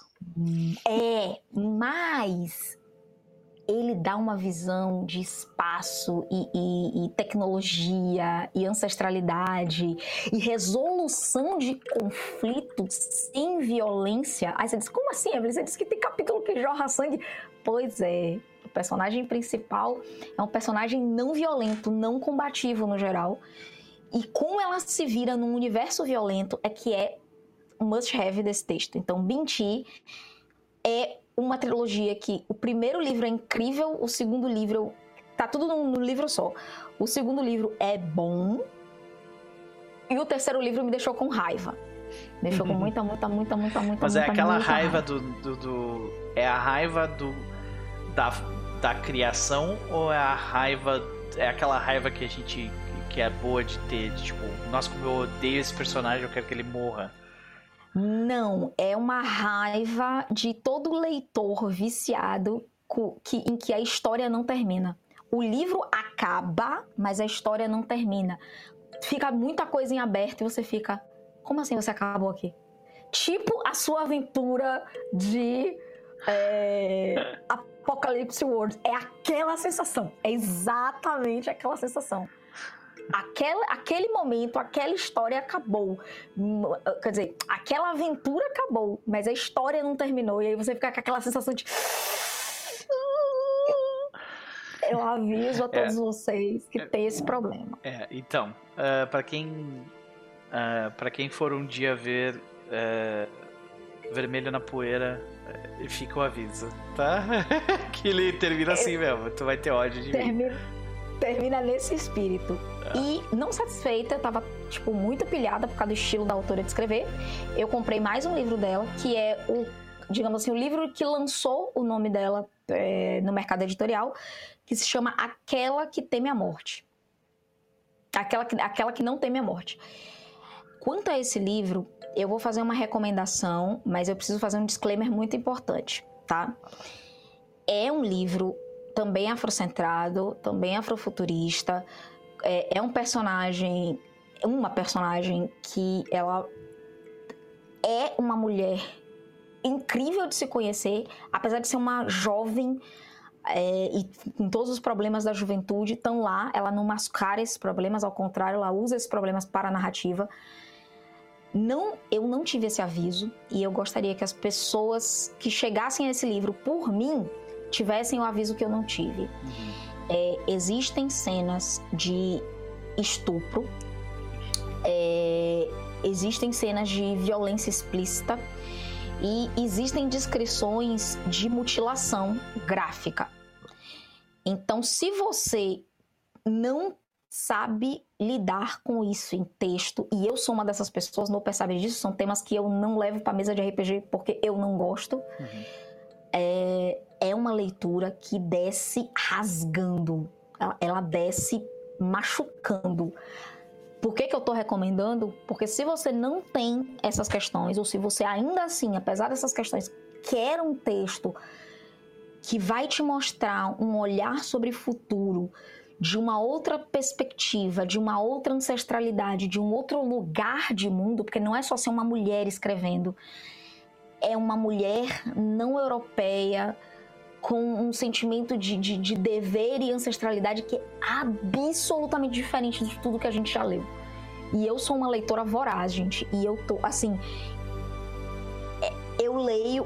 Binti, eu acabei num piscar de olhos. Eu, eu li, tipo, as mensagens Seis... que eu recebia dela, tipo, meu Deus! É, pois é. Foram 600 páginas que eu não senti. Foram dois, três dias e foi.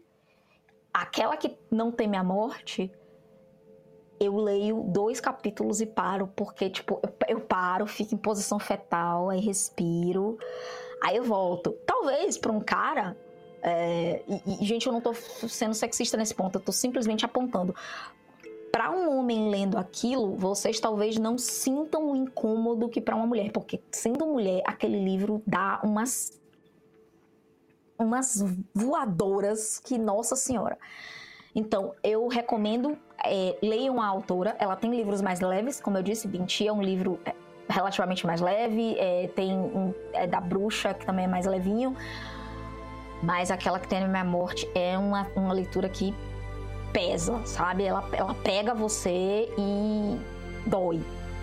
Por que, que eu tô trazendo elas para recomendar em Aaron Sorn? Não é só porque eu tô lendo agora, uhum. Mas é porque elas falam de futuro, de jornada. São dois livros que eles pesam em falar sobre jornada, em, em falar sobre crescimento, sobre relações. E tem essa brincadeira do texto, no caso, no nosso caso aqui, o sistema, ele interferir na narrativa. E, a forma como ela brinca com as paredes da narrativa são incríveis.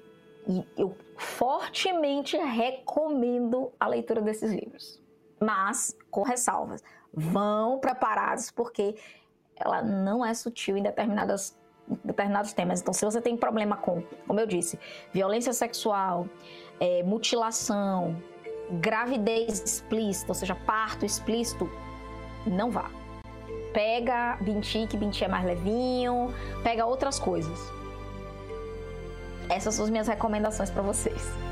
Perfeito. Então fica a recomendação, senhoras e senhores.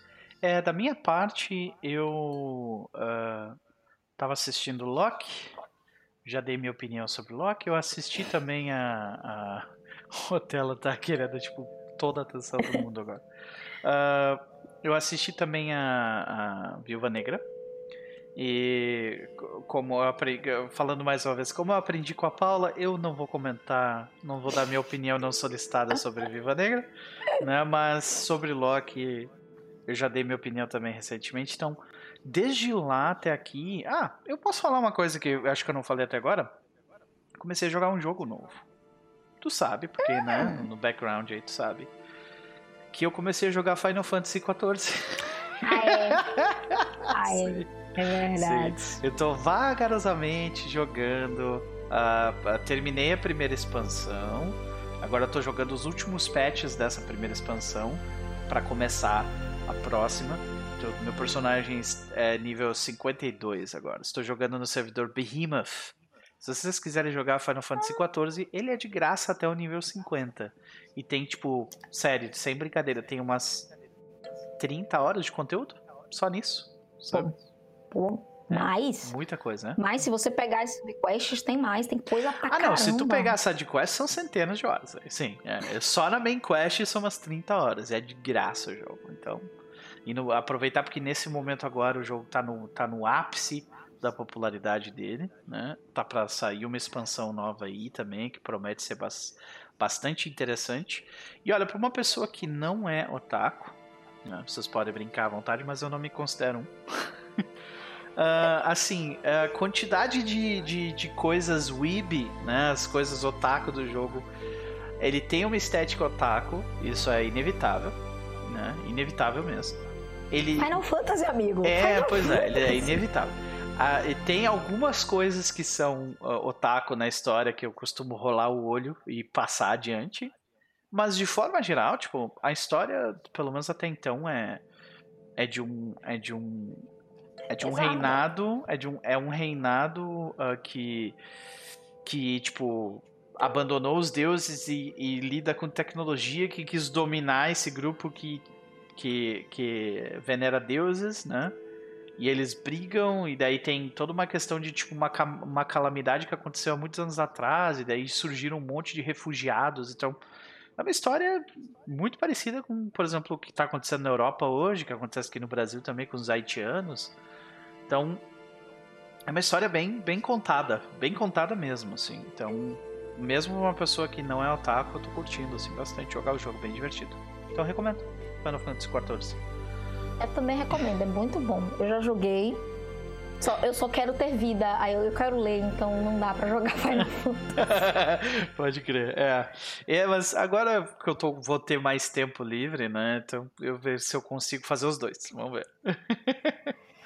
Vamos ver. Olha, eu te digo, MMO é um negócio que puxa sua alma. Ah, pois é, é verdade. Puxa mesmo. De qualquer forma, é, eu acho que a gente já falou bastante aqui sobre o jogo em si, demos as nossas recomendações.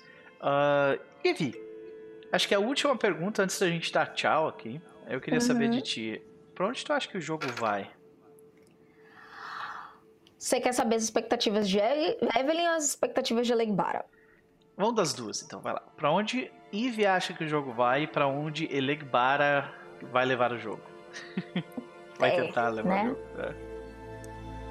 Cara,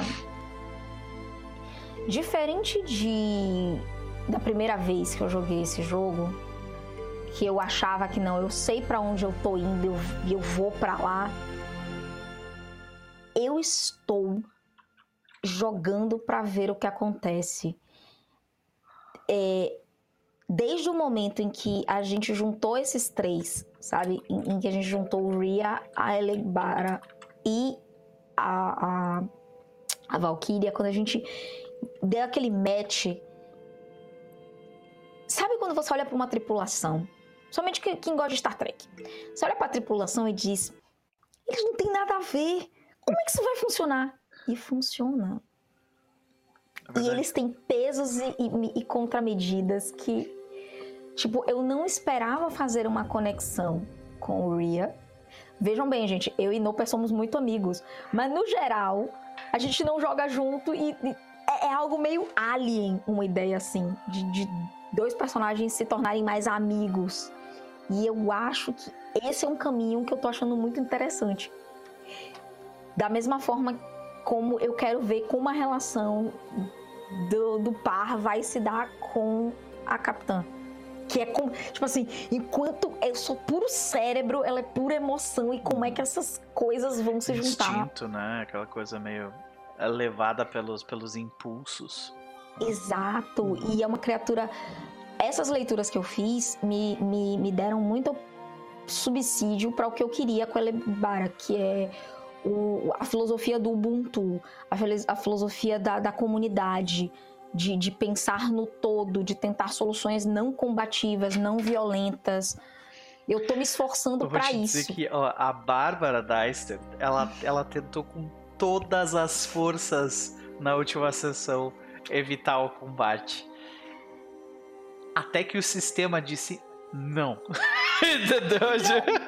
Ma- Mas, isso que eu acho legal. E, por isso que eu tô dizendo que a minha expectativa é.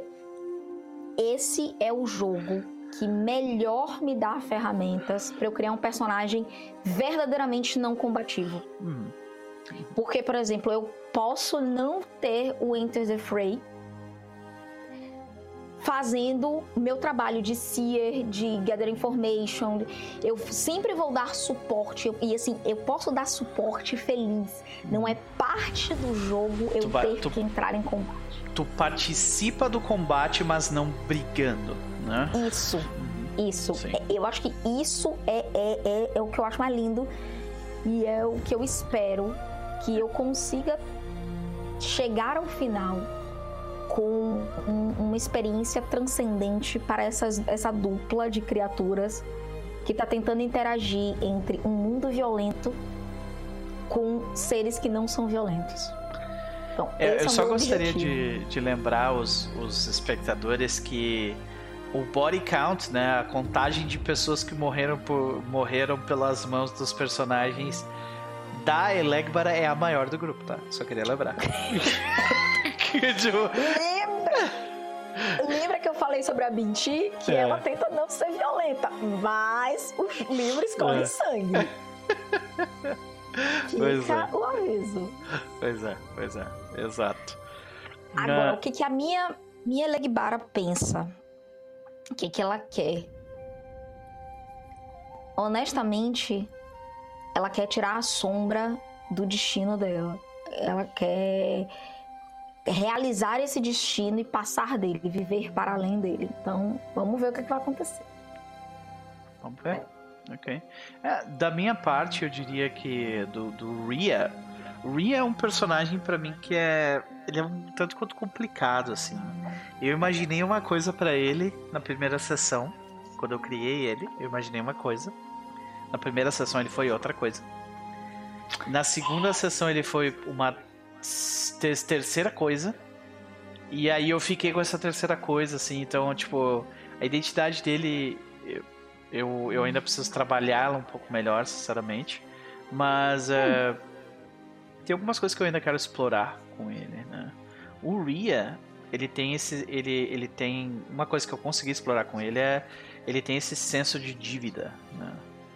Sim. Tem esse senso de dívida com, com a comunidade dele que foi dizimada.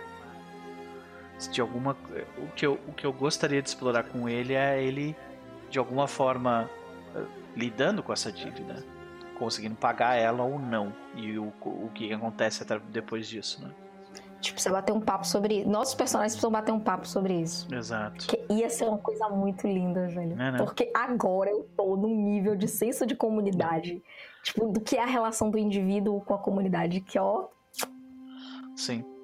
É porque tem toda a história de que o dono da, da Lutero é o Ria, né? E a nave, ele ganhou a nave dessa, da comunidade. Então, tipo, eu já tô imaginando como que ele ganhou essa nave, em que circunstância, para ser um negócio bem de enfiar a faca e doer em todo mundo, assim, né? Yes! É, então... agora que o jogo tá me dizendo escreva Eve, porque, né? É. Final de sessão ali tá pedindo. Eu nem queria. As pessoas no chat que me conhecem sabem que eu nem gosto de escrever sobre meus personagens. Só crer. tô dizendo. Pode crer. E o Noper, uh, eu quero explorar. Eu quero explorar mais uh, os movimentos de. Eu quero explorar mais os movimentos de. Uh, de, de relacionamento para ver como eles funcionam. Quero muito ver essa parte. E se, se a gente em algum momento encontrar uma ruína de precursores, eu também não vou ficar brabo, assim, que eu gostaria de ver também como é que funciona essa parte, sabe? Sim. Agora a gente tem mais movimento para isso, né? Porque logo quando a gente começou era uma coisa bem nublada. Uhum. E eu espero que eles nos deem aliens. Eu espero muito que eles nos deem aliens. Eu tô assim, Como tipo, opção de personagem, favor. tu disse? É. O simbionte já é uma boa opção para você criar um personagem humano pero no mucho. Eu tô bem satisfeita, mas dar umas outras raças seria legais. Seria bem legal. Interessante. Então é isso. Gente, ficam aqui as nossas expectativas para o futuro próximo.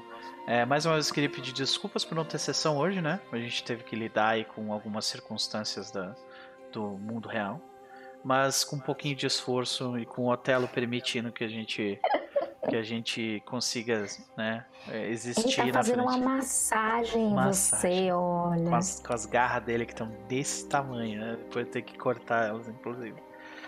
É, mas é isso, gente. Uh, foi um prazer dividir esse, essa sexta-feira à noite com vocês. Eu espero que vocês estejam todos bem. E a gente se vê amanhã, se tudo der certo, às 20 horas de Brasília. É, Ive, onde as pessoas podem te encontrar? Então, neste momento, fora esta linda tripulação da qual eu faço parte, as pessoas podem me encontrar no Twitter. Ultimamente eu ando quieta, gente, porque eu tô trabalhando de madrugada e dormindo de dia, então lamento. Vocês vão ver meus posts em horários muito estranhos, mas eu ainda amo vocês. Só que eu jogo às terças-feiras lá no Casa Velha no YouTube. Eu jogo uma campanha de Vampiro quinta edição, pro desgosto de Noper, mas a gente ainda se ama. Não pela, pelas pessoas, gente, é porque ele não gosta do sistema. É. Deixando bem Adoro claro. todo, não- adoro todo mundo que faz parte. Eu não conheço o, o Beholder, acho que é esse, né? Tenho É. que apresentar vocês, É, vocês não- vão se amar, Não sério. conheço o Beholder, mas todo o resto daquele grupo lá eu, eu curto pra caralho. São pessoas maravilhosas. A aventura está incrível. Porém, é um sistema que eu amo, ele odeia e a gente continua se amando mesmo assim. Então eu tô lá às 21 horas, toda terça, toda santa terça-feira, pra não ter um minuto de paz, porque aquela zorra daquela cidade não me dá um minuto de paz. Mas eu estou amando.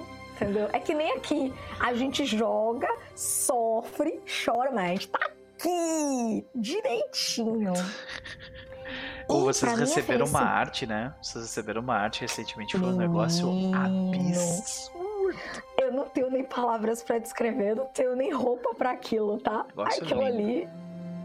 Assim, eu, eu posso dizer, eu sou uma pessoa abençoada, porque eu tenho o, o- o fundo de tela da Serpente de Duas Cabeças e a- o travamento de tela é a arte do vampiro.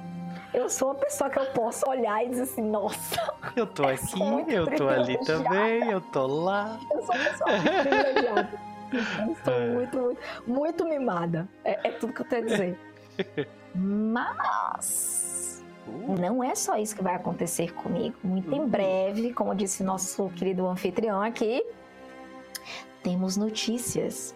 Inclusive, eu já estou praticando o meu espanhol e vendo uns documentários de arqueologia pro futuro. Ah, eu recebi, eu recebi da, da Cris as telas pra essa mesa. E meu Deus. Eu- eu- eu- eu- pra, mim, pra mim, só vai ser real na hora que a gente estiver sentado, entendeu? É isso. vai- a realidade vai cair aqui.